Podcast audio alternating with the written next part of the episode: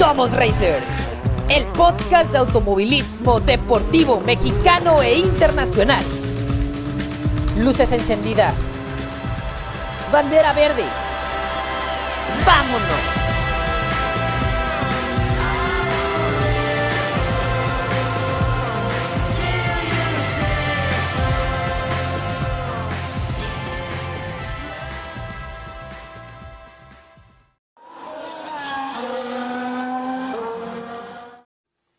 Amor por los motores y la pasión por correr autos pueden nacer a cualquier edad. Muchas veces comienza viendo automovilismo en la televisión, presenciando algún evento racing o conduciendo algún go-kart de renta o incluso los que ponen en las ferias.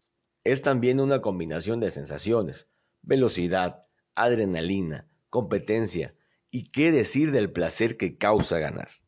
En este podcast dejamos que los pilotos cuenten sus historias, de cómo fueron sus primeros pasos en el automovilismo y de esos logros, sueños y metas que han podido realizar gracias al deporte. En este programa tenemos de invitado a un zacatecano que se enamoró de las carreras viendo a su padre participar en uno de los rallies de regularidad más emblemáticos de México y de Latinoamérica. Como la mayoría, inició en los karts y luego dio el salto a otras categorías de mayor exigencia y nivel. Hoy forma parte del selecto grupo de pilotos que corre los autos más poderosos y más tecnológicamente dotados del automovilismo deportivo mexicano. Arquitecto de profesión y apasionado por lo que hace dentro y fuera de la pista, tiene la mira puesta en desempeñar el mejor papel posible en Supercopa con su equipo. Racers, hoy está con nosotros José Arellano. ¿Cómo estás, Pepe Arellano? Gracias por aceptar platicar con nosotros en Somos Racers. Te damos la bienvenida al cuarto programa de nuestra quinta temporada ya. ¿Qué tal? ¿Qué tal? Muy bien, muchísimas gracias. Muchas gracias por la invitación aquí, listos para, para platicar en tu programa. Gracias, Pepe. Eh, eh, comenzamos eh, preguntándote, bueno, sabemos que eres campeón 2021 de la División Pro 2 de Gran Turismo México y que eso te permitió dar el salto a Pro 1 pero correr en Pro 1 este año está representando para ti un reto o lo tomas como una preparación para la próxima temporada, por ejemplo? Pues la verdad es que mm, eh, ya a finales del, del, 2021 ya estaba yo tratándome de meter un poquito a la, a la pelea con los, con los Pro 1.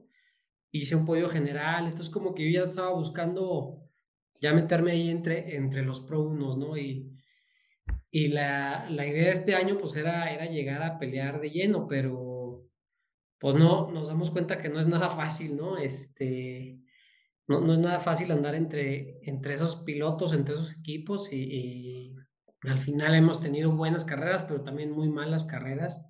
Y pues así como lo dices tú, ya se, ya se volvió más bien un, pues un aprendizaje, ¿no? O sea, ya pensando en un, año pelear el campeonato, eh, desde un inicio, pues, pues, ya este no se pudo, este, y vamos a, tratar de aprovechar lo más posible, hacer las mejores últimas carreras, pero sí, pues sí, aprender todo y, ahora sí tratar de empezar el siguiente año de lleno, hasta tratar de estar en la pelea desde un inicio, ¿no?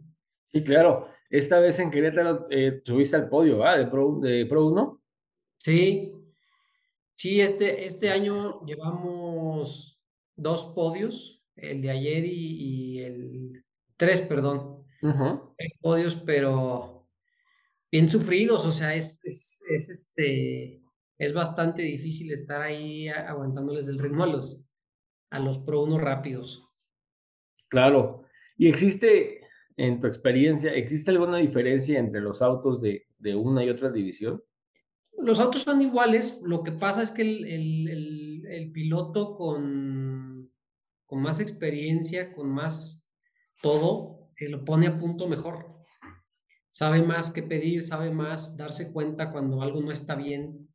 Y a veces tú llegas ahí con un poco de inexperiencia y, no sabes si es el coche o si eres tú, este, o si lo que estás queriendo hacer ah, te va a perjudicar en la carrera como que esas cosas, este, los pilotos ya experimentados dicen, no, yo quiero que el coche haga esto, no me gusta así, y cámbialo, ¿no? Y, y uno siempre está un poco con la duda, ¿no? a veces tú no te sientes cómodo, pero te dicen, pues lo que pasa es que te falta manejar así y así, te falta frenar diferente, te falta...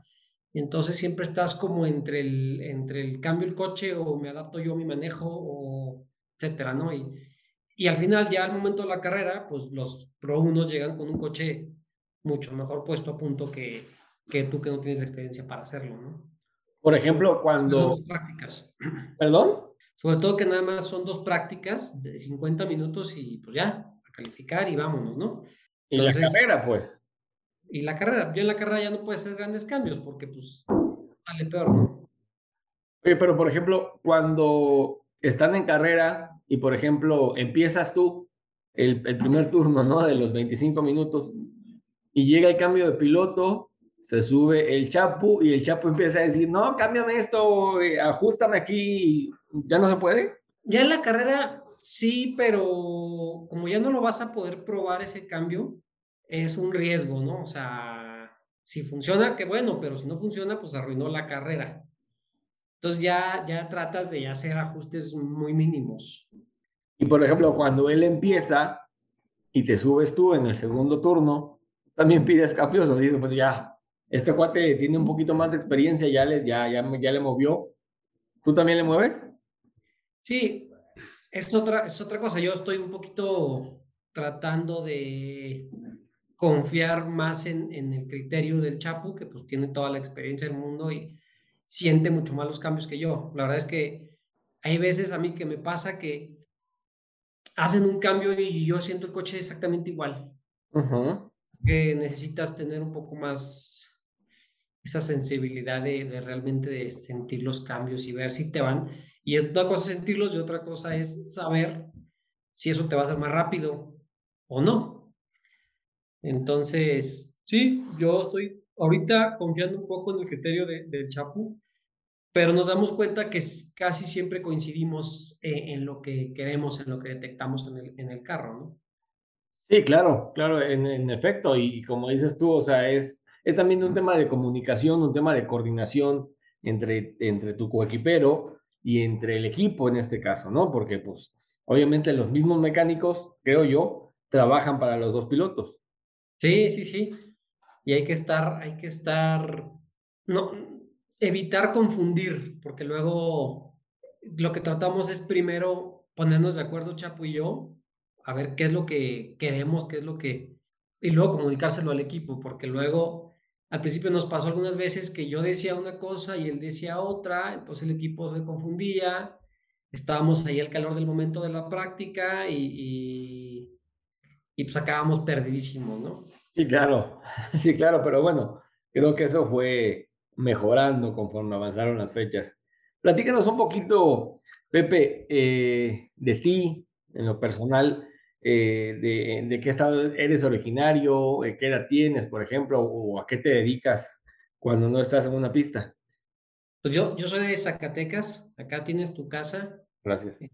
Aquí viví pues, bastantes años, luego me fui a vivir a Guadalajara para estudiar mi carrera, soy arquitecto. Ah, bien. Este, estuve trabajando allá en Guadalajara unos años y luego ya me regresé para acá. Este, y paralelo a eso, pues siempre estuve participando aquí en Zacatecas en un campeonato local de turismos y luego empecé a correr la Fórmula 1800, que ahorita es la Fórmula 5. Y luego ya este, logré dar el paso al, a lo que soñaba que era correr estos coches, ¿no? Este, y mientras no estoy en, mientras no, no estoy en las pistas, no estoy corriendo coches de carreras, me dedico a la arquitectura, tengo un despacho de arquitectura aquí en Zacatecas. Ya. Y es, es lo que hago, ¿no? Estar pensando y preparándome para las carreras y, y trabajando. Sí, sí, sí, sí, porque bueno, vivir de piloto aquí en México, muy pocos. Sí, la verdad, muy pocos y, y pues no es algo que puedas pensar en tener un futuro. Así asegurado. Cierto, exacto. O sea, entonces, sí, muy pocos los que, los que ven el automovilismo, digo, el hecho de tener patrocinadores, etcétera, es, es, es, muy, es muy bueno. Estoy muy agradecido con mis patrocinadores, todos, cada uno de ellos. Pero es, eso es para poder correr, ¿no? No, no es para vivir, no es para mantener a tu familia, ni para hacer tu casa, ni para nada de eso, ¿no? Es, es para correr. Sí, sí, sí, y para, para divertirte igual y, y para, para ganar, para sentir esa, esa sensación de, de, de, pues sí, de la victoria, del triunfo. Es, es muy padre, pues. Y aparte, si te gusta, pues lo haces mejor. Sí, claro, sí, sí, es. Correr coches, la verdad es que es una sensación que es, es un poquito, eso me frustra a veces, porque la gente que lo ve de afuera es tan difícil explicarle lo que se siente estar arriba de un coche de carreras. Es, es, la verdad es que los ves tú de afuera y, pues no se ve como, como se siente adentro del carro. Es muy, muy separada una cosa de la otra, ¿no? Sí, exacto, porque adentro vas, vas, eh, vas a muchísima velocidad, va a muchísima velocidad el coche y va a muchísima velocidad tu cerebro también, porque tienes que reaccionar. Por, por ejemplo, eh, eh, circuitos con muchas curvas, ¿qué te gusta? Uh, Querétaro, por ejemplo, que tiene curvas este, cerradas, algunas rápidas, uh, pues tienes que ir, ir, pensando en, tengo que frenar, cómo la tomo, cómo salgo, acelero, freno, o sea, es, no, no es fácil como dices tú, o sea, por afuera todo se ve bonito y hay los coches súper rápidos y, y, y, ya rebasó a uno y ya se trompió el otro o ya se estrelló contra el muro aquel, pero adentro, adentro es, la, la vida es distinta. Sí, claro, sí, sí, es una sensación increíble, digo, muy, como más brutal, más física de lo que se ve, pero a la vez, este, pues padrísimo, ¿no? Sí, sí, sí, la, la satisfacción es, es total. Eh, ¿Recuerdas eh, qué edad tenías cuando te subiste a un kart, por ejemplo, o, o, a tu primer auto de carreras? De chiquito me subía a unos karts este, que había en un estacionamiento de un centro comercial. Aquí fue la primera vez. Mi papá siempre también le gustaron mucho los coches de carreras. Eh, mi papá corrió la carrera panamericana y yo, yo me fui con los mecánicos en la camioneta de asistencia. Y, y estaba muy chico y nomás fue esa vez y luego empezamos a ir a veces aquí en Zacatecas no había no había cartódromo ni nada y empezamos a ir a León a veces uno que otro fin de semana a los karts de renta de ahí de León hasta que se dio la oportunidad de empezar a correr aquí en el, en el, el campeonato local aquí de los turismos uh -huh. tenía como unos 20 años me parece y, y pues ya de ahí ya la primera carrera que corrí, la verdad es que me acuerdo que me bajé tan emocionado y había estado peleando con otro coche toda la carrera.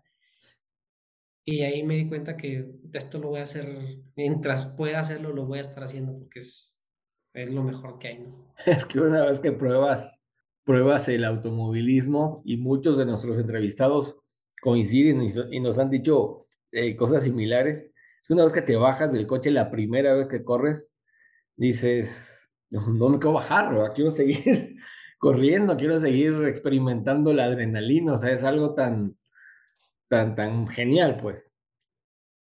Exactamente. Sí, esa primera vez, yo creo que todos los pilotos coincidimos, esa primera vez que corriste una carrera completa, que estuviste concentrado las 20, 30 vueltas, te bajas sudando y todas las sensaciones, dices, wow, esto es, esto lo voy a hacer toda mi vida si es que lo puedo hacer, ¿no? O sea. Sí, claro. Y, y fue entonces en, en Zacatecas, eh, creo que hay un, un autódromo que, que, creo que ya está ya un poquito viejito, el autódromo de Zacatecas, donde debutaste profesionalmente ahí en los turismos. Sí, el autódromo aquí de Zacatecas había el, el campeonato Pony se llama, era de puros bochos, puros bochos modificados, este, y la verdad lo que te, tuve también algo de suerte es que ese campeonato aquí en Zacatecas estaba bastante consolidado, o sea, había muchos coches, tenía un reglamento que lo hacía muy parejo, eh, había, había pilotos que eran muy buenos, entonces entré en un ambiente bastante competido. -huh. No era un campeonato así fácil. Este, entonces eso me enseñó mucho, ¿no? Y eso yo creo que me facilitó también. Ya cuando me subí al Fórmula, me subí a este coche, no, no me costó, no era tan fuerte el cambio de, de, de nivel, porque sí, sí, el campeonato de aquí este, que desapareció lamentablemente, sí, sí estaba bastante peleado, sí estaba competido. Entonces nos enseñó mucho, ¿no? Sí, sí, aprendes mucho y, y como dices, o sea, empiezas en coches, digamos, un poquito más lentos, entre comillas, que por ejemplo un Fórmula 1800 o un Mercedes-Benz, que es una bestia, y pues, pero vas eh, adaptándote. La adaptabilidad no te cuesta tanto trabajo después. Sí, es que el, el, adaptarte al coche, bueno, el, el, el cambio al, al, Mercedes, como dices tú, es una bestia. O sea, la primera vez que me subí fue. Ay, que, o sea, tiene una fuerza que no te imaginas. O sea, yo venía del Fórmula 1800, yo sabía que era un coche con mucha potencia, con mucho agarre, pero cuando me subí, me di cuenta que no era ni cerca de lo que me imaginaba. O sea, es, es brutal la fuerza que tiene el carro, ¿no? Sí. Pero sí, sí en los campeonatos anteriores en los que estuve, la competencia era, era fuerte. Entonces, es, eh, por ese lado, pues no, no, no era un cambio tan, tan grave, pero sí el, el, el brinco al coche, el Mercedes, híjole, sí, sí estaba bastante asustado la primera vez que me subí, la verdad. está bueno ese dato. Oye, ¿y has corrido fuera de México? No, no. nunca he corrido fuera de México. Me, me encantaría correr alguna carrera en Estados Unidos. Hay unos autódromos increíbles allá, Road América, Daytona. Creo que eso, eso es lo único que le pide, que le falta al automovilismo aquí en México. Porque el automovilismo aquí en México es muy competitivo, hay muy buen nivel, pero nos faltan pistas buenas, como allá tienen unas pistas de veras increíbles, ¿no? Totales, sí, sí, sí. Y es que, bueno, por, ejemplo, aquí en México, pues tenemos dos pistas avaladas por FIA, que es el Autódromo Más Rodríguez, que aún así tiene ahí como que sus detallitos, y el Autódromo de Puebla, por ejemplo, que también son, son este, certificados, avaladas por FIA, porque ya corrió la Fórmula E ahí, porque han corrido otros campeonatos internacionales, pero, pero como dices, sí, la, la, infraestructura en los autódromos en México sí deja mucho que hacer. Bastante. Sí. sí, la verdad es que son, todos son muy chicos, todos son por, por el mismo tamaño, pues son trazos muy cerrados, muy puras curvas lentas, este, pero bueno, pues es lo que tenemos y digo, lo, todos lo disfrutamos, ¿no? sí, eh, claro. El, trazo del, del, autódromo de Monterrey a mí se me hace el mejor, me encanta. Más que está un poquito viejito el autódromo, nada más, ¿no? Nada más. y el tema es, por ejemplo, hace como, no, cuando fue la fecha de NASCAR en Monterrey, creo que llovió la noche anterior a la carrera y habían unos como vados al lado de la pista. Dije, si un coche se va y toca el vado, o sea, se, se destroza el coche. Los vados con agua, pues, al lado de la pista. Y tú, tú sabes los NASCAR no son lentos, o sea, son, son rápidos y, y más cuando estaban, estaban, corriendo en la configuración hasta el frijol que le dicen. Rápida. Muy rápida.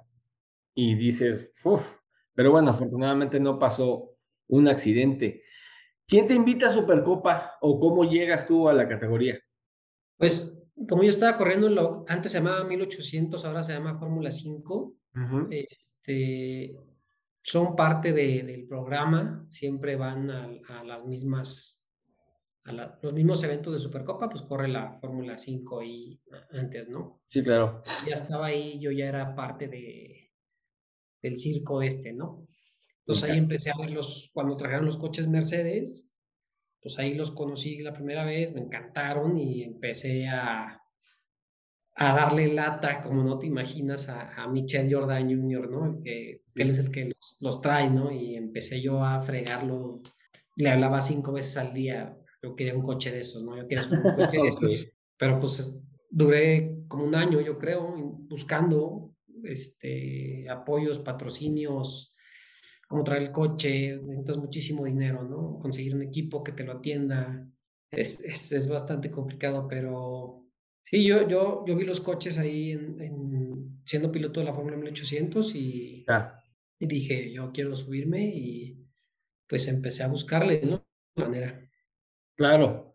¿Fue tu, es, es tu primer equipo en, GTM o, habías estado en otro, en Pro 2, por ejemplo? No, siempre he estado con el, con el mismo equipo. Ya. Como, como yo iba, como yo muchos de los pilotos que entraron a esa categoría, pues ya habían corrido la NASCAR, ya habían corrido coches grandes que usan las mismas llantas, etcétera. Entonces, yo no, yo venía totalmente de cero. Yo, yo lo que buscaba era que mis compañeros de equipo pues, fueran competitivos para poder tener una referencia, ¿no? Claro. Entonces, por eso, por eso este, busqué la oportunidad de entrar ahí a, a Aga Racing, que pues, está el Copetín, que es el campeón, está Michelle, este, y desde un principio he estado ahí con ellos. Ya, ah, qué bueno. ¿Y qué significa para ti eh, tener de coequipero el Chapulín Díaz? ¿Y qué es lo más valioso que has aprendido de él? Digo, pues sabemos que Chapulín es un piloto internacional, campeón del American Le Mans Series, y bueno, que trae mucha experiencia, pero para ti, ¿qué, qué representa ser su coequipero? Híjole, pues, pues muchísimas cosas. La verdad es, es un, es un pilotazo el Chapo. Este, yo le había perdido un poquito la pista y me acuerdo en la pandemia que se empezaron a hacer los, los torneos de simulador. Ah, sí. Todo el mundo estaba a tope con los simuladores y yo estaba también ahí bien metido en las carreras de simuladores. Y estaba el Chapu y el Chapu era rapidísimo en el simulador, increíble el cabrón. Entonces, este, fue donde dije, ah, el Chapulín es un pilotazo, ¿no? Y, empecé a, a, como a tenerlo más presente, porque como que no me tocó tanto a mí su, su carrera. Y sí, pues correr con él es, es da muchas, mm, mucha seguridad, muchas cosas por la experiencia que tiene, muchas dudas, este, muchos detalles que, que a lo mejor pilotos que son tu competencia no te van a decir, no, no te van a ayudar al 100%, ¿no? Y, y el Chapu siendo tu compañero, pues eh, él sí, ¿no? Y, eso me ha traído mucha seguridad en muchos detalles, este, de creer en uno mismo, ¿no? De, de lo que hablamos al principio, por ejemplo, de la puesta a punto del coche, yo siempre tenía mucho la duda, híjole, pues es que a lo mejor soy yo el problema, ¿no? A lo mejor yo soy el que tenía que mejorar, el coche está bien, ¿no? Y Chapo me ha enseñado, no, no, no, a ver, tú estás muy bien, o sea, el coche es el que necesita cambiar esto. Ah, y pues cuando viene de alguien como él, pues, pues claro que lo sabes que es cierto, ¿no? Este, me ha quitado muchas dudas de ese tipo, ¿no? Porque yo siempre había sido muy, no, no, no, a ver, el coche no lo toquen y yo soy el que va a mejorar mi manejo y, y, yo tengo que hacerlo, ¿no? Y, ya. Y ya con él te das cuenta, no, a ver, tú puedes ser un pilotazo, pero si el coche no te da, no te va a dar. Claro. cuando vemos, la data y vemos cosas, me dice el Chapulín, le estás dando perfecto. O sea, el problema es el coche. Ah, ok, entonces ya cambia, cambia, cambia esa sensación, ¿no? Eso me ha ayudado mucho, ¿no? Y, y pues tiene muchísima experiencia, siente cosas en el coche, siente detalles que yo nunca había visto, este, la forma de trabajo, él tiene unos reportes que él instituyó en nuestro equipo, ¿no? Hay que llenar, después de cada sesión hay que llenar estos reportes bien detallados, ponle todo lo que sentiste, todo lo que viste, todo lo que hay que mejorar, todo escríbelo, entrégaselo, o sea, muy ordenado, muy profesional, ¿no? Y, y pues eso es puro aprender, ¿no? Del... Ah, perfecto. Qué padre y, y qué padre también que te transmite él esa experiencia tú aprendes y creo que tú también les dices a él, oye, fíjate que, por ejemplo, en esta práctica eh, tuve un tema en esta curva, por ejemplo, tómala así o algo por el estilo. Digo, es lo que decíamos al principio, la comunicación entre ustedes es clave para el buen andar tanto del coche como del equipo. Sí, sí, sí. Y pasa en el equipo con otros, con otros pilotos que corren otros coches, pero realmente con el que corre el mismo coche es con el que es, es el, el, lo, más, lo más cierto y, y, con la intención de realmente ayudarte, ¿no? A lo mejor los otros sí te ayudan, pero pues no quieren que les ganes tampoco, ¿verdad? Entonces, claro. Este, con un coequipero es, es cuando es la comunicación más franca, ¿no? Sí, sí, indiscutiblemente. ¿Y consideras que Supercopa es la categoría más competitiva del deporte motor en México? Sí, definitivamente. Sabemos que está la NASCAR México, que también hay muchísimos pilotos muy buenos, pero para circuitos, esta es la categoría, esta es la categoría más competitiva, sin duda, ¿no? Y los coches son más difíciles de manejar, son más nerviosos, son más rápidos, etcétera. Más sensibles también, creo, o sea, la aceleración. Sí, es mucho más sensible, mucho más nervioso, mucho más difícil de manejar el coche. Perfecto.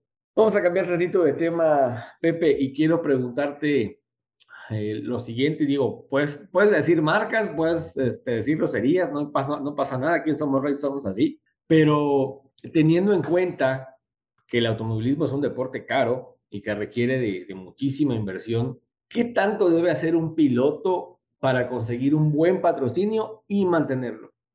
Híjole, este, creo que el, el, el ser buen piloto es solo una pequeña parte de, de, de la receta, ¿no? O sea, eh, tienes que tener los resultados, tienes que tener la, la dedicación, el talento, eh, etcétera, ¿no?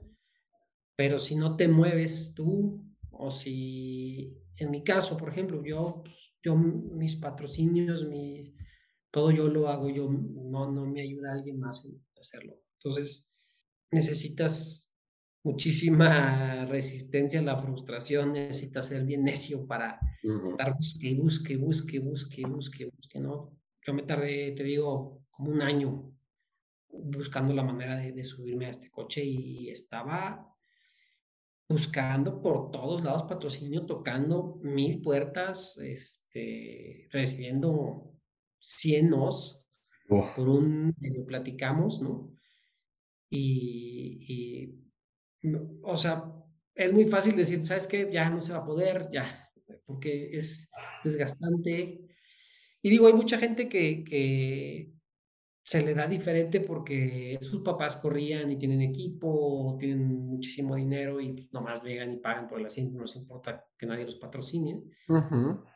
Pero pues ya es el caso de cada quien, ¿no? O sea, a mí me tocó así batallarle y, y estoy muy agradecido, la verdad, he aprendido muchísimo también de todo ese, esa parte de cómo funciona el negocio, cómo tienes que entregarle, al final del día, el, el, tú no vas a ir a pedirle a un patrocinador lo que necesitas para correr, necesitas, tú necesitas pedirle al patrocinador el, lo que le puedes regresar en valor a ese patrocinador, lo que claro. le puedes regresar en, en, en ventas, en, en, branding, en, etcétera, ¿no? Si eso es suficiente para correr, pues qué bueno, pero no te va a dar a alguien algo que, que, no, que no te está pagando por lo que vale, ¿no? O sea, no, no vas a hacer no vas a engañar a una empresa de ese tamaño. ¿no? Uh -huh. no, y más como las que las patrocinan a ustedes, pues. O sea, que no, no son, no, no, no es con todo respeto, ¿va? Para, para, no, no, no es taller eh, Panchito, por ejemplo. O sea, es Chevron, es Javelin y es Picauto, ¿no? Que son, son patrocinadores de peso y que ustedes, en este caso, tienen esa responsabilidad, como dices, de dar los resultados, y eh, obviamente ser hasta cierto punto la imagen de esa marca en el terreno del automovilismo. Sí, claro, siempre tienes que estar buscando cómo, cómo, cómo regresarles eso en, en, en, en, valor. O sea, ellos si gastan 100 pesos, pues quieren recibir algo que valga 100 pesos, ¿no? O sea, no, no, van, a, no van a querer menos. Entonces sí. es, es, un trabajo constante, es, es estar estarlos promoviendo, estarlos representando, estar dando buenos resultados, pues estar trabajando en, en, ello todo el tiempo, ¿no? Paralelo a tu preparación y a tu todo de piloto, ¿no? Sí, claro, sí, claro, indiscutiblemente. Antes de terminar nuestra entrevista, Pepe, pues queremos hacer, hacerte partícipe de nuestra muy gustada y ya conocida aquí en Somos Racers, nuestra sección de tres preguntas y respuestas rápidas. ¿Vale? Ok. okay. Vamos con la primera. ¿Cuál es la característica que más te encanta del auto 29 del Chevron de Javelin Big Out? La potencia, sin duda. Va. Segunda, ¿qué coche de carreras mueres por pilotar? El Porsche GT3 de IMSA. ¡Wow! No, bueno. Pides el cielo, padre. bueno, pues. No, está bien. Digo. Se vale soñar, ¿no? Exactamente, es gratis. Tres. ¿Y en qué pista del mundo sueñas correr? Spa Francorchamps. Bueno, sí, es otra, una catedral del automovilismo. Por último, sí. Pepe, ¿nos compartes tus redes sociales, por favor? Claro, eh, Instagram es JRacer29 y Facebook también, JRacer29. Magnífico. Pues Pepe, te agradecemos el tiempo que nos has regalado para esta entrevista y también por tus respuestas. No, muchísimas gracias a ustedes. muy buena plática y ahí nos estamos viendo en los autódromos. Claro que sí, pues eh, deseamos, deseamos que te vaya muy bien en todo lo que haces y todo lo que vayas a hacer, obviamente. Primeramente en lo personal, que en lo laboral te siga yendo súper bien, que con el despacho te vaya mega, que tengas mucho, mucho trabajo y pues eh, también en lo deportivo, ¿no? Muchísimas gracias. Igualmente para ustedes, mucho éxito en su, en su podcast. Ahí los voy a estar escuchando.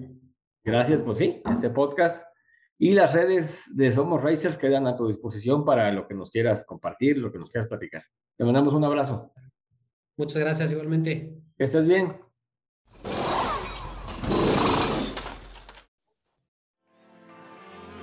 NASCAR México.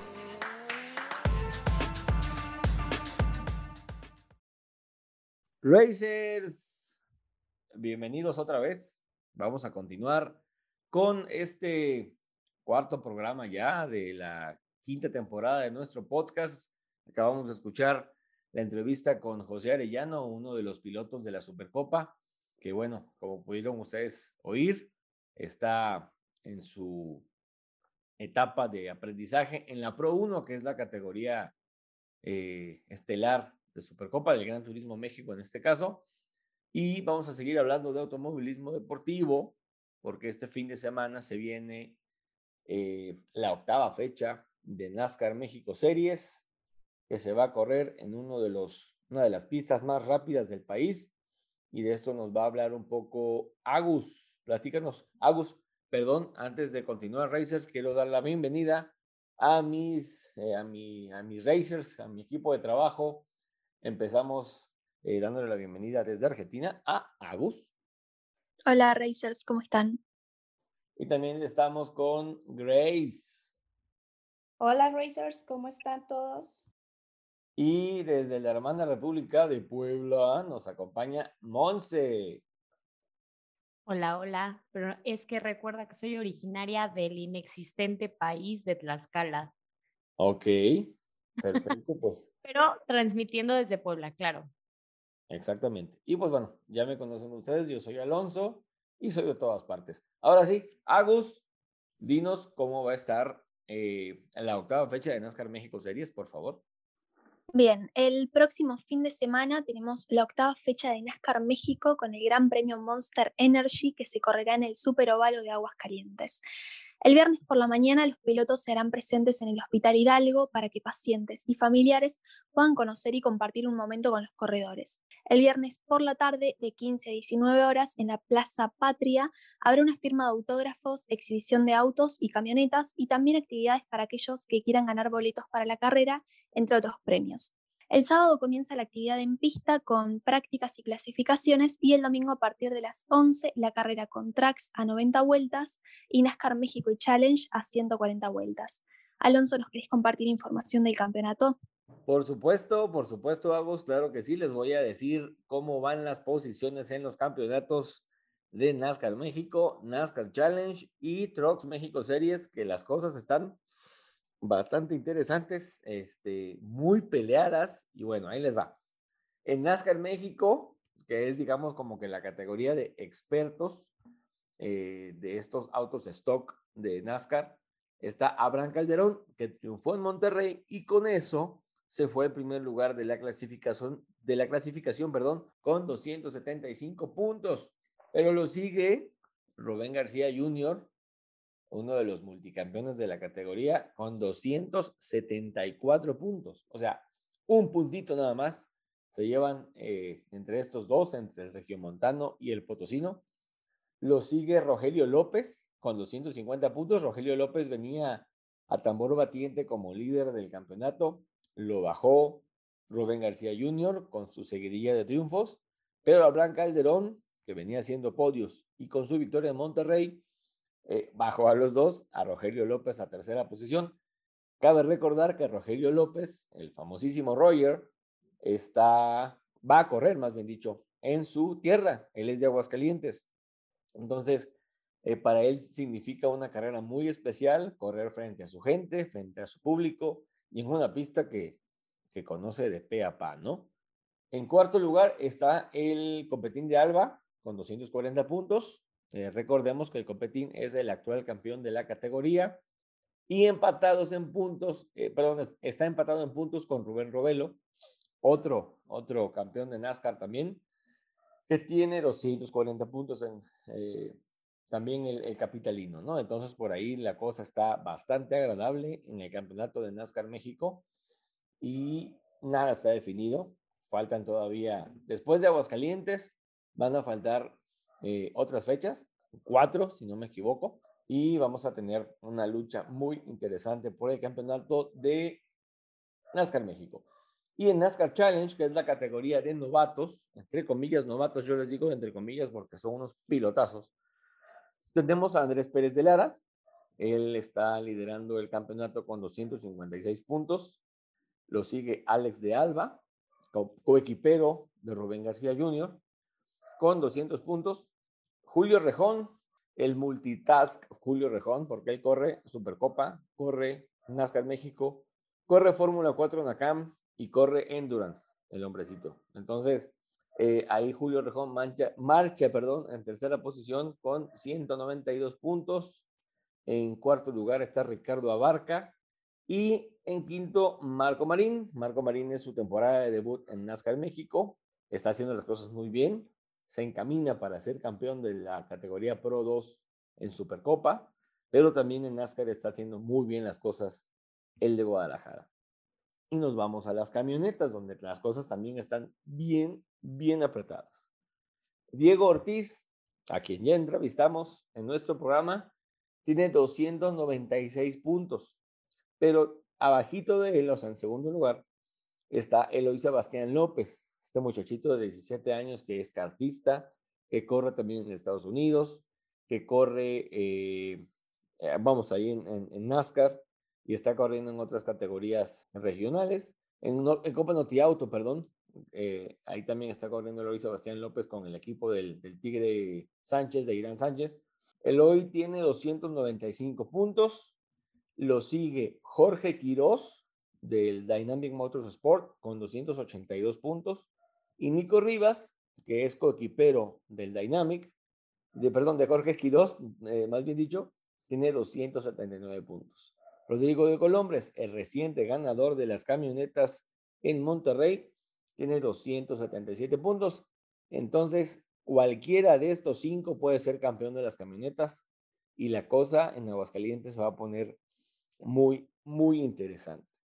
Obviamente, eh, según la organización de NASCAR México y la organización del Super Oval Aguascalientes, están preparando, como nos dijo Agus al principio, eventos eh, sociales, eventos de convivencia con los fanáticos, pero eh, también ya, ya, la venta de boletos está disponible, ya los boletos están disponibles para, para, para comprarse a través de eh, por internet. Ahorita nos va a decir Agus por dónde podemos adquirir los boletos, los costos que tienen y, eh, bueno, el, el, aforo de la Super Bowl Aguascalientes está, está abierto al 100%, según informó en la dirección del de Super Óvalo.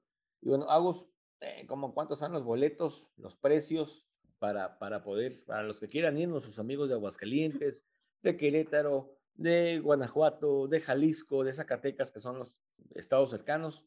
¿Cuánto nos cuesta ir a NASCAR México en Aguascalientes? Agus, por favor. Bueno, les cuento. El valor de las entradas será de 165 pesos la general. Hay una promoción de un paquete de dos entradas para dos personas a 264 pesos.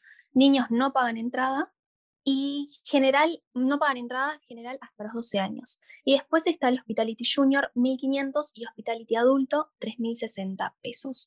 Y el valor del estacionamiento, 50 pesos. Perfectísimo, Agus. Ahí está, Racers.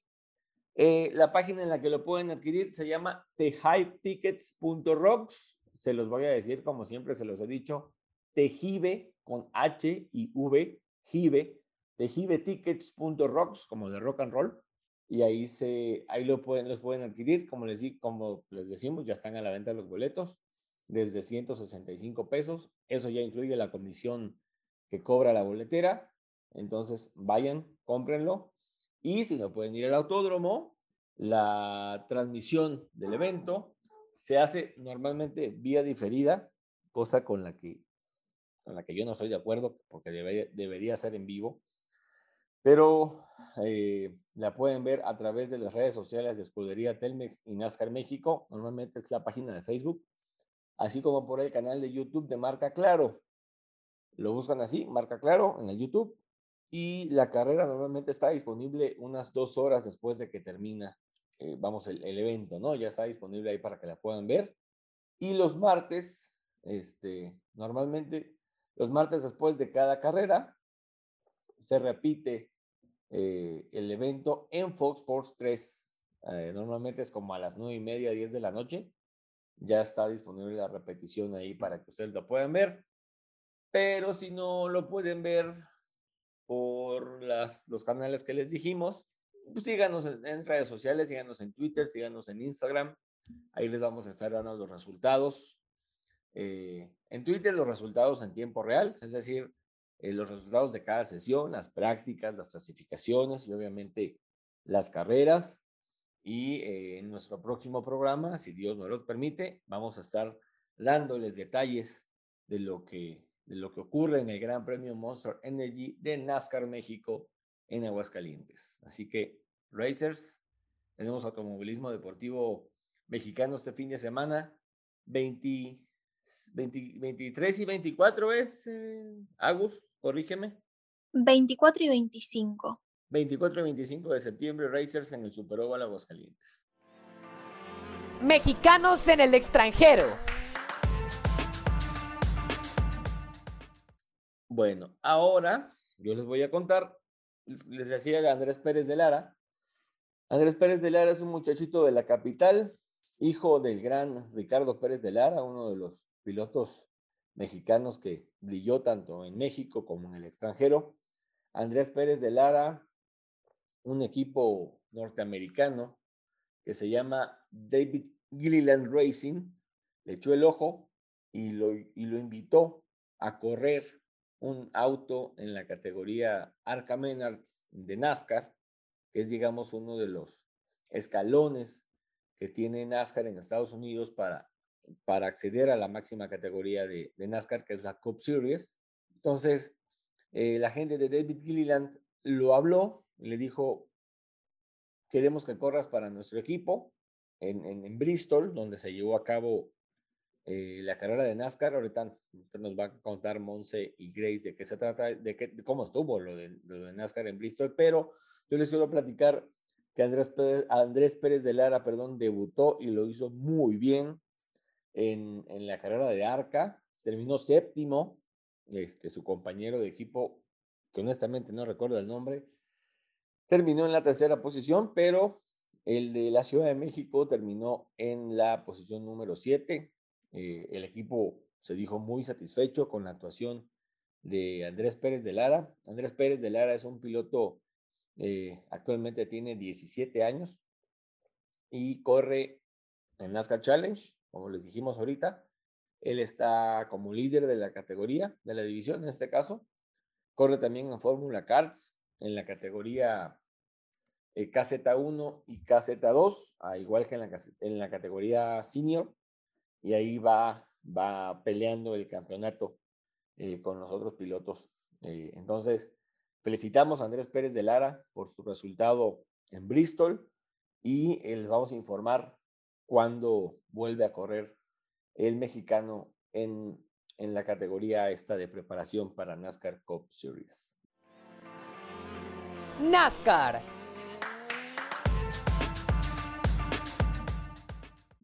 Pasemos entonces, Racers, a lo que pasó, perdón por la redundancia, en Bristol, pero en NASCAR Cup Series. Y de eso nos va a hablar, nos van a hablar, más bien dicho, eh, Monse y Grace. Fue una carrera bastante, bastante padre, pero bueno, dejo que, Grace y Monse nos cuenten cómo estuvo eh, la Pro, la, ¿cómo se llama? Pro Night Race 500 de NASCAR ahí en, en Bristol. Grace, Monse, ¿cómo estuvo la cosa en Bristol? Hola Racers, muy buenas tardes, buenas noches para algunos. Este, bueno, yo les voy a hablar sobre la carrera les voy a comentar las etapas que tuvimos y empezamos con la primera etapa, quienes estuvieron Brad Keselowski, segundo Cristóbal Bell, Kyle Busch, Chase Briscoe, Kyle Larson, Alex Bowman, Chris Buescher, Tyler Riddick, Guillermo Byron y Martin Truex. Y para la segunda etapa vamos con Cristóbal Bell, Ross Chastain, Briscoe, Chase Elliott, Kyle Busch, Alex Bowman, Guillermo Byron, Austin Dillon, Kyle Larson y Kevin Harvick.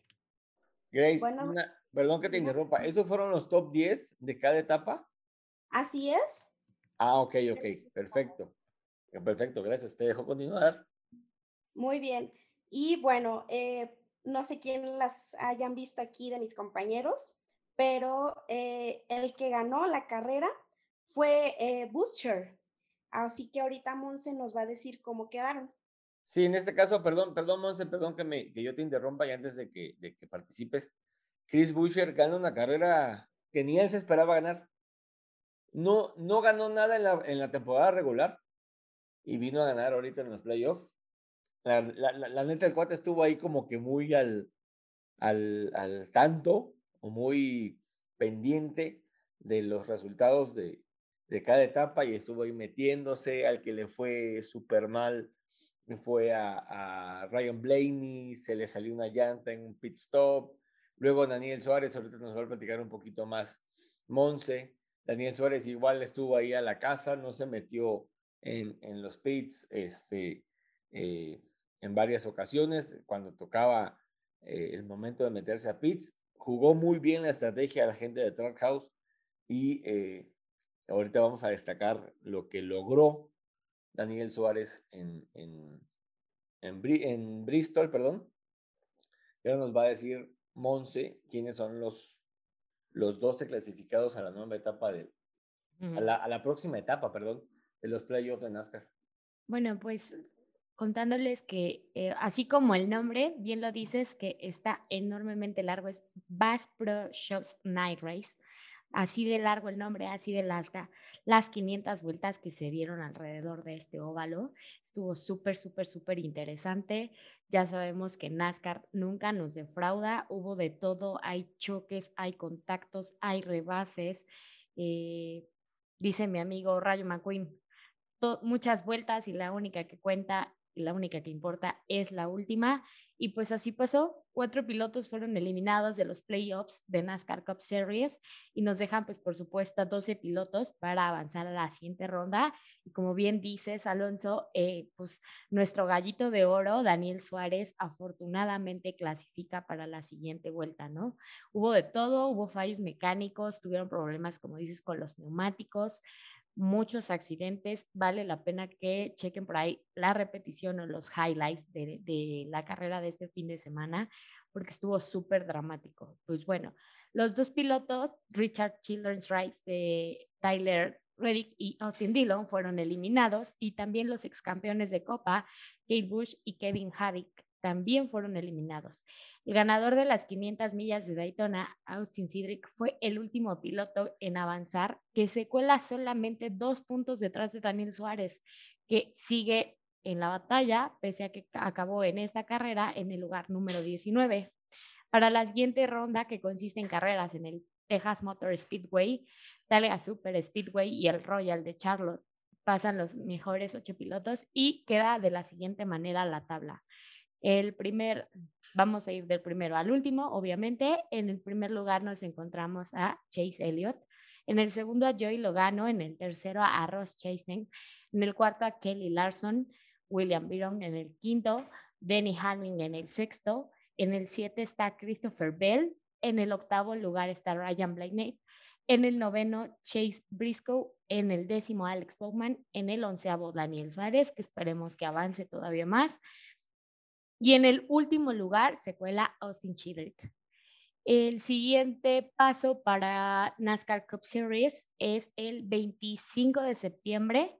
No sé a qué hora esté la transmisión en México, pero eh, dame un segundito. Es a las dos y media de la tarde la van a estar transmitiendo. De todas maneras, los detalles los pueden checar en nascarlatino.com y por ahí nosotros vamos a estar también compartiendo en redes, supongo que Alonso confirma nada más si es así, los resultados y detalles de NASCAR en nuestras redes sociales para que estén pendientes y pues veamos hasta dónde llega Dani, ¿no? Sí, por supuesto, en, nuestras redes sociales les vamos a estar informando los resultados de la, de la competencia en Texas. Texas, el Texas Motor Speedway es un, ah, es un autódromo, bueno, óvalo. Tiene configuraciones de circuito, pero eh, van a correr en óvalo y es uno de los óvalos pues complicados que a Daniel Suárez se le da bastante. Que a Daniel Suárez se le, va bastante, se le da bastante, pero esto no es la temporada regular, esos son los playoffs y estos cuates se van a dar hasta con la cubeta. Entonces, eh, en nuestro próximo programa vamos a estar comentándoles quiénes fueron los ganadores de las etapas, los el ganador general y los próximos clasificados a la próxima ronda de los playoffs de NASCAR Cup Series. Por ahí igual valdría la pena que le echen un ojito en las repeticiones y que chequen que, o sea, digo, es que muchas personas de repente no somos tan fans de, de NASCAR Cup Series, pero cuando te sientas y, pones eh, atención un poquito a la carrera, te das cuenta la calidad de manejo de todos los pilotos en los rebases, porque si te descuidas tantito, pues acaba en una mega, mega carambola, a diferencia de otras categorías.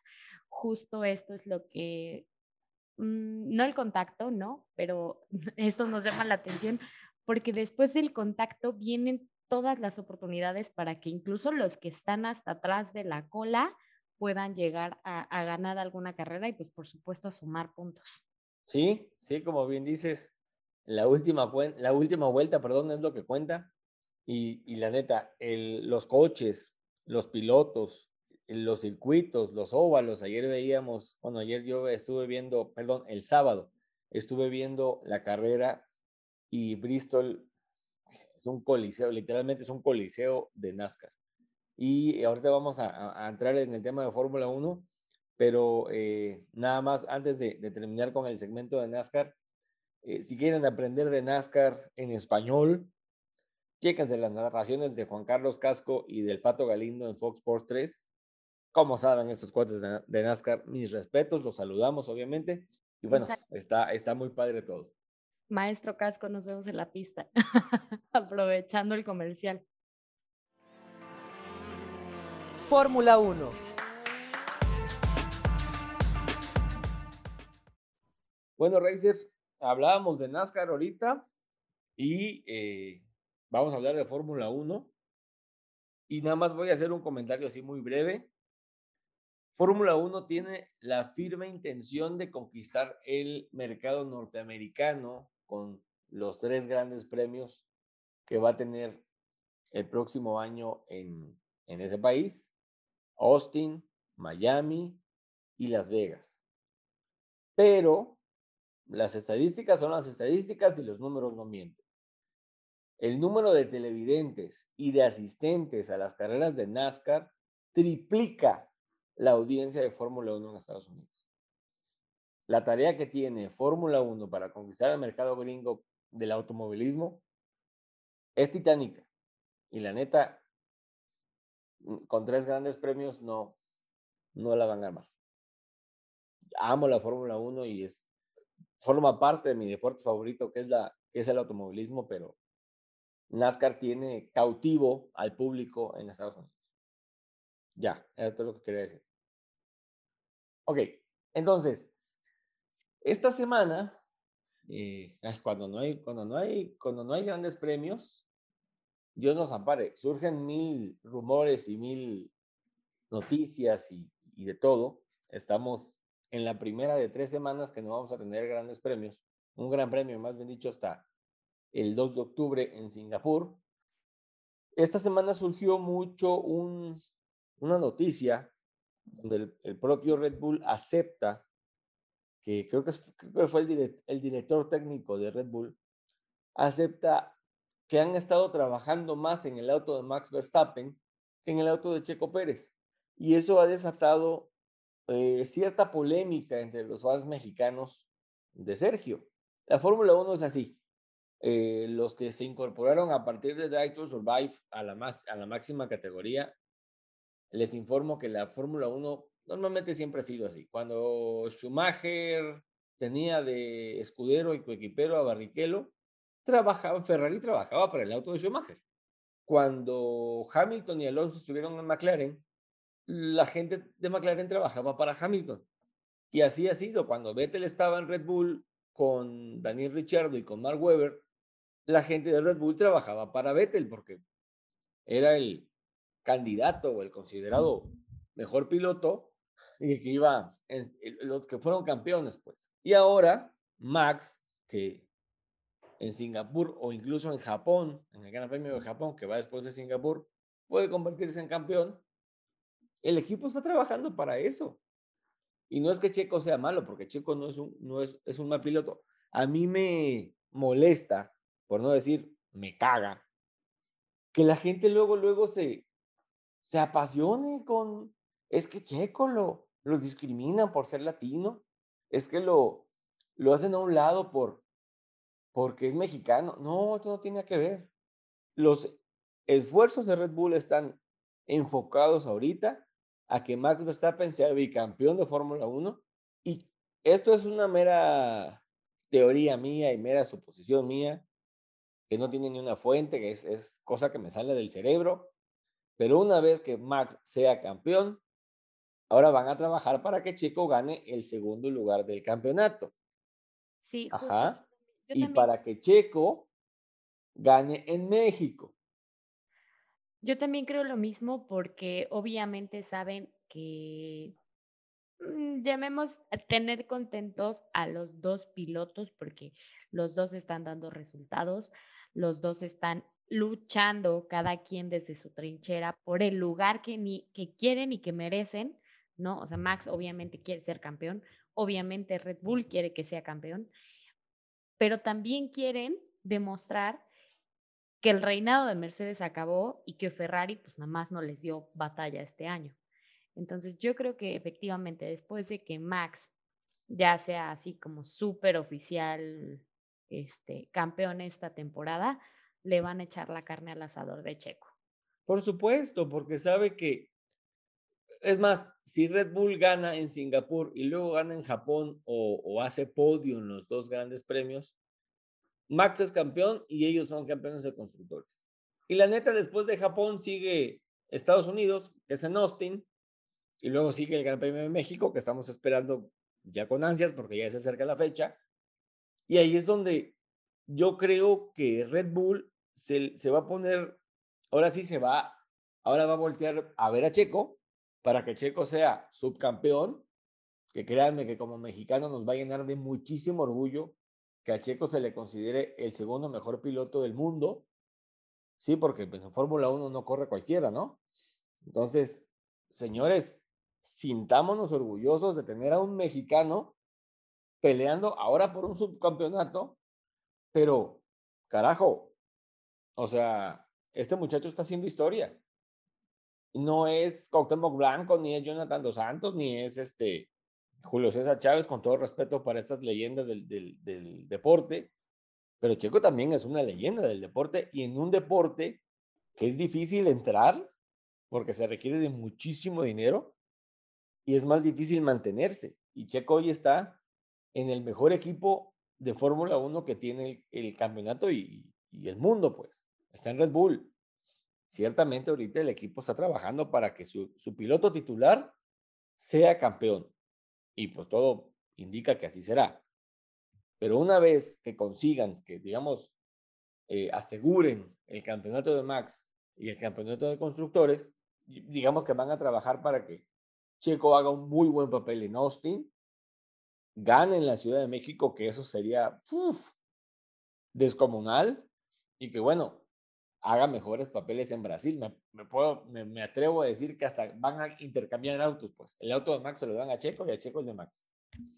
perdón, el auto de, Max se lo dan a Checo y a Max le dan el de Checo, porque pues ya no tendría nada que perder Red Bull.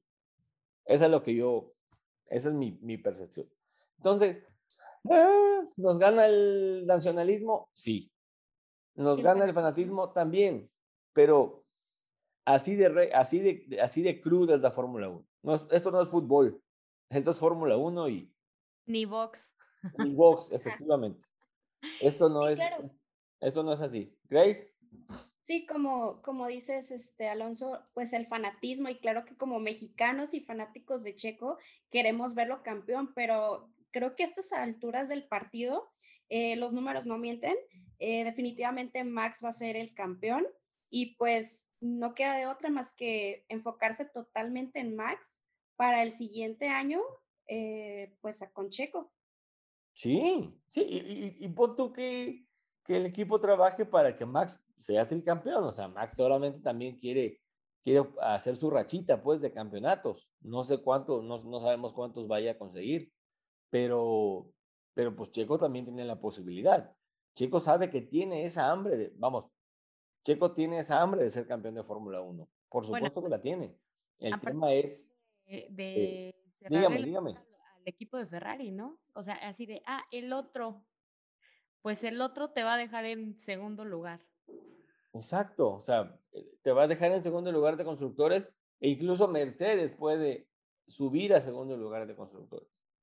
¿No? Entonces, eh, ya claramente, mi batalla ya no es con Max, es con Checo. O sea, tan, está en el mapa que, que, pues ya tienen esas declaraciones. Entonces, yo nada más invitaría a los racers a que sí seamos fans, pero no fanáticos cegados por, por nuestro México lindo y querido, sino fans realistas en los que digamos, ah, Checo es un súper piloto, son pilotos de alto desempeño, porque tienen un súper entrenamiento, pero pues nuestra realidad es que si nos lo dejan como subcampeón de esta temporada, nos va a ir muy bien. Sí, claro, por supuesto, y, va a ser un, logro porque nunca un mexicano, un piloto mexicano en este caso, que compite en el extranjero, eh, perdón, en Fórmula 1, ha sido, ha llegado hasta esas alturas. Así que eh, esto es Fórmula 1 Racers, así de crudo es la Fórmula 1 punto que se acabó. Otro tema que estuvo sonando mucho en la semana es, eh, bueno, todos vimos a, Nick de Bris en el Gran Premio de Italia que dio muy buen papel y que hizo en un Gran Premio lo que Latifi no ha hecho en 16 puntos, ¿no? Entonces, eh, Nick de Bris eh, está en boca de, de, todos, obviamente con la actuación que tuvo el muchacho en, en, en Monza, pues los, reflectores voltearon a verlo, ¿no? Entonces, muchos equipos están ahí como que avivándose. Él pertenece a la Academia de Mercedes-Benz, pero pues ya lo está enamorando eh, un equipo italiano, que es Alfa Tauri. El mismo Helmut Marco declaró que están en pláticas con él para que sea piloto de Alfa Tauri en la próxima temporada. Y con esto le abriría la puerta a Pierre Gasly, que es actualmente el piloto titular de la, de la escudería italiana, a que se vaya a Alpine para que Alpine sea una, una eh, escudería completamente francesa, pilotos franceses, motores franceses, eh, sede francesa. Entonces, suena bastante lógico el movimiento. Obviamente, eh, Nick de Vries Ah, necesita y se merece un asiento en Fórmula 1, como en su momento se lo mereció Oscar Piastri. Eh, fue campeón de Fórmula 3, fue campeón de Fórmula 2, Nick de Vries en este caso, y fue campeón de Fórmula E, ¿no? Con el equipo de Mercedes. Entonces, se los dijimos en redes sociales, es prácticamente falta, falta hacerlo oficial, falta que se dé el anuncio oficial. Ojalá no salga Nick de Vries diciendo que él no dijo eso, este, pero muy probablemente eh, se vaya a Alfa Tauri, corra para Alfa Tauri la próxima temporada y que Pierre Gasly se vaya al PIN. No se duerma, Monse. Sí, yo nada más de, mm, espero por el bien de, de Albon que no le vaya a pasar lo mismo que cuando le empezaron a mover todo en Red Bull porque también vale la pena seguirlo viendo en la parrilla. Entonces, pues nada más ahí, este, seguirle la huella a, Nick y veamos cómo se acomodan pero no me gustaría que, saliera, por ejemplo, Alexander, ¿no? De, la parrilla de Alfa. Alex Albon. Ah, bueno, sí, porque hasta cierto punto sigue perteneciendo a Red Bull, pero no creo porque Alex Albon renovó con Williams este, su contrato. Entonces va a seguir corriendo con el, con el equipo de equipo británico o otra, otra u otras dos temporadas más, si no me, no me equivoco. El que sí debería salir, perdón, Latifi Livers, este es, es Nicolás Latifi, la neta, este, sirve para, para eh, definir campeonatos, va, pero, pero no el suyo. Entonces, eh, digo, alguien más merece el asiento de Latifi. Eh, y pues vamos a ver si, si, si, si continúa o no la próxima temporada eh, Nicolás Latifi por ahí, pero Alexander Albon, que bueno. Lo que no sabía la gente es que a Nicolás le pasan como otro cheque por debajo de la puerta las escuderías para que les ayuden. Sí, sí, sí te creo. Entonces, bueno, vamos a ver qué, qué pasa con, con, con Nick DeVries, con Pierre Gasly, este, y con la gente de, de los equipos. Y hablando de Alpine, digo, decíamos que Pierre Gasly podría ir a Alpine, pero también el que suena es Mick Schumacher. En Mick Schumacher, que bueno, ha hecho un buen papel con Haas, un papel regular. Ah, digamos que bueno, pero regular. Entonces, por ahí subió Esteban Ocon una foto celebrando su cumpleaños con Mick Schumacher y, güey, ay, la, la rumorología súper enfriega. Ah, ya sabemos quién va a ser el compañero de Esteban Ocon el próximo año. No, no hay nada oficial. No le crean a los medios del TikTok, no le crean a los, eh, a los medios del Facebook que se inventan cualquier noticia por ganar followers.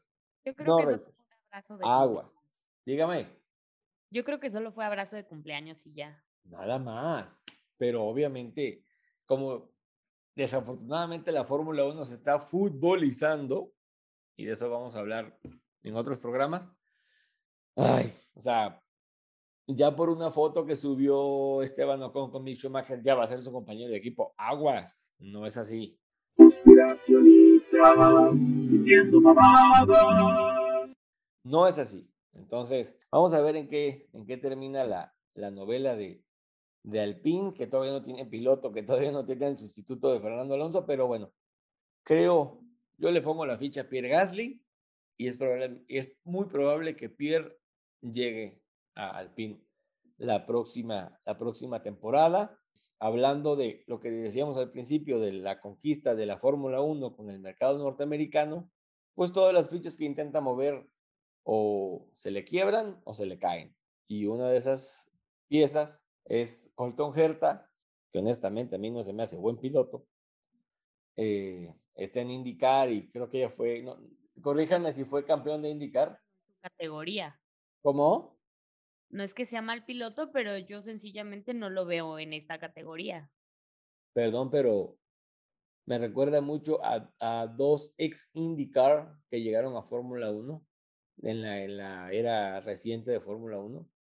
Uno se llamaba Sebastián Bourdais, que fue rival de Adrián Fernández, y Sebastián Bourdais ganó IndyCar hasta todas las carreras que quiso ganar, y cuando llegó a Fórmula 1, nada. Y luego había un muchachito que se llamaba Scott Speed, que nunca le hizo honor al nombre, porque era lento como... Entonces, eh, los norteamericanos en Fórmula 1 nomás no, bueno, a excepción de Dan Gurney, que fue campeón de Fórmula 1 norteamericano, pero de ahí en fuera, y honestamente Colton Herta no, todavía no, todavía no merece, todavía querían apresurar o todavía querían así como que ajustar o sumar puntos a la superlicencia sin ganárselos en la pista. Dénselos al Pato Aguar, por favor. No, o sea, yo, yo más bien me refería que, por ejemplo, pues es el caso de Nikita Mazepin, ¿no? O sea, estaba ya en F1, nomás no la terminaba de armar y al final fue y se coronó campeón de, de, otro, de otra categoría. O sea, no necesariamente porque un zapato te guste mucho, pues va a ser de tu talla o de, no sé, ¿cómo se puede decir? de tu estilo. Sí, sí, sí. O sea, entonces, para no las tan largas, Racers, eh, Red Bull por ahí quería jalarse a, Colton, Herta, perdón, hacia Alfa Tauri, eh, pero pues salió el señor, el vocero de Red Bull, don Helmut Marco, a decir que siempre no, que mejor no, eh, porque pues querían explorar otras opciones, digamos que no les representaran tanto, tanto tema en cuestión de superlicencia, puntos, etcétera, etcétera, ¿no? Entonces, Colton Herta viene, arropado por patrocinadores de mucho dinero, pero pues sería otro piloto de pago en Fórmula 1 y pues para dar vergüenzas, regrésenos a Mazepin, por favor, ¿no? Y bueno, para finalizar eh, eh, este bloque de Fórmula 1, y antes de despedirnos, ah, por ahí corrió la noticia en varios medios eh, españoles específicamente. Eh, bueno, como sabemos, Pato Ward estuvo probando eh, la semana pasada el MCL35 de McLaren en, en Barcelona, en el circuito de Barcelona, Cataluña. Eh, el muchacho estaba enamorado de esos coches y más de los del coche actual porque estaban corriendo con el coche actual. Y bueno, logró buenos tiempos, buenas actuaciones tuvo el de, el de Monterrey ahí en, en, Barcelona. Y el fin de semana pasada eh, surgió la noticia de que muy probablemente, no es nada oficial ni está nada confirmado, muy probablemente Pato O'Ward corra o pilote el, el MSL35 de Daniel Ricciardo en las en la práctica libre 1 del Gran Premio de la Ciudad de México en octubre. Y eso va a estar muy, muy interesante. Entonces, vamos a ver.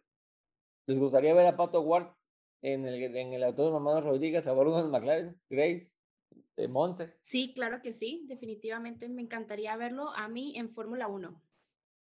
No nada más en la práctica libre, en la próxima no, Yo, yo quisiera que estuviera en la parrilla de Fórmula 1. Es que se lo merece, el pato se lo merece, la neta. Lo ha demostrado. Mejor que quiten a Latifi y lo pongan a él. Pero no en Williams. Hablábamos de no ser fanáticos de Hueso Colorado y ahí vamos, atrás de Pato. Pero la verdad sí, sí lo quiero ver ahí en Fórmula 1. Es que lo ha demostrado, se lo merece. Sí, indiscutiblemente sí. El tema es que, bueno, tampoco tiene la superlicencia. La pudo haber conseguido de haber sido campeón en, en, ¿cómo se llama? En IndyCar, pero bueno, sabemos que no, no fue así. Y es el, único tema de Pato es la superlicencia, pero de ahí en fuera el talento lo tiene. Un patrocinador choncho, sí agarra para llegar a Fórmula 1. Eh, pero... Mira, seguidores latinos uh. eh, también, o sea, tiene, tiene lo que no tienen los actuales pilotos que es público norteamericano ya siguiéndole la pista y si Fórmula 1 quiere sumar televidentes en Estados Unidos, creo que puede ser la opción. Exacto, exacto. Diste, en un clavo muy, muy bonito ahí, este, Monse, de que, de que Pato tiene respaldo de, de, mucho público gringo. Lo consideran un buen piloto. No, o sea, la neta es que ya tiene fans en Estados Unidos ya, ya tiene experiencia, ya maneja, ya, ya todo, o sea, ya nada más les falta que le digan que sí. Y el vato ojalá gente, ¿eh? el vato es muy carismático y es muy cercano y, y él este, se, se, pone a abrazar a los fans y, y graba videos ahí medio Es el paquete completo. Ajá, exactamente, o sea, sabe venderse el cuate siendo muy sencillo. Definitivamente. ¿Vieron por eso que decía, este, bueno, eh, normalmente, obviamente, incluso sus tweets siempre son como bilingües, ¿no? Eh, se me olvidaba lo mentales que son estas máquinas. lo brutales que son estas máquinas. Ajá, y en español pone, este, algo así como, no mames, que se me olvidó que esto era así de intenso, ¿no? Ajá, exactamente. Se me olvidó, se me, se me olvidó la potencia de estos coches, no mames, algo así decía el tweet sabe llegar, sabe llegar. Sabe llegar, efectivamente, tanto al público gringo como al público latino. le sabe llegar. El tema es que, como les decíamos, Fórmula 1 voltea a ver a un piloto norteamericano para intentar entrar al mercado norteamericano, pero el piloto norteamericano con el que intentan entrar, digamos, perdón por la, el juego de palabras, no es tan bueno. A mi parecer, al parecer de Alonso Pérez, Colton Herta no es tan bueno. Pero pues bueno, sabes que eh, también, bueno, por último, y ya como para acabar, no sé, fue uno de, esta, de este fin que no hubo nada más que noticias, pues por ahí decía Felipe de la F2 que, que, andaba pidiendo chance para que lo sigan dejando correr porque no hay lugares y no hay asientos, o bueno, no al menos por, por lo pronto este, disponibles para subir a F1. Sí, pobre Dugovic. Es, lo, que, lo que decíamos de Nick de Vries, por ejemplo, de Oscar Piastri. Chavos que se rompieron la madre en, desde Fórmula Regional, y luego Fórmula 3, y luego Fórmula 2, y cuando pues ganan todo, y pues, y me asiento en Fórmula 1, ¿no? Que así debería ser. Las mismas chicas de la W Series lo dijeron. O sea, Nerea Martí, por ejemplo, este, Abby Pooling estuvieron probando la semana pasada unos Fórmula 3, porque probablemente formen parte de la categoría la próxima temporada, las chicas de W Series. Por ahí también andaba haciendo varios test, ¿no? Ajá. Entonces, eh, pues imagínense, ok, llegan las chicas, trascienden, hacen buen papel y suben a Fórmula 2 y, pues el tema es ese, pues que puede llegar eh, Juan de las Pitas con 7 millones de dólares a un equipo y pues compro el asiento, ¿no?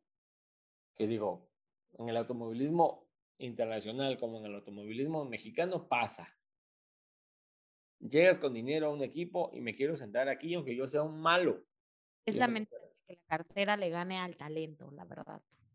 Desafortunadamente, uh, así es, no en todas las categorías pasa, pero también debemos entender que el automovilismo es un negocio y la Fórmula 1 es el negocio más lucrativo del automovilismo.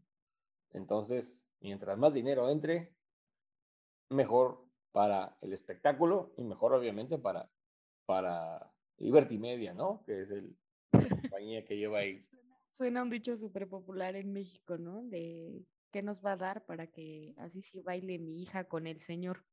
Ándele, ándele. Así Pero muchos piensan que es fútbol. exacto, exacto. Chicas, vámonos despidiendo eh, de, este, de este programa. Eh, Monse.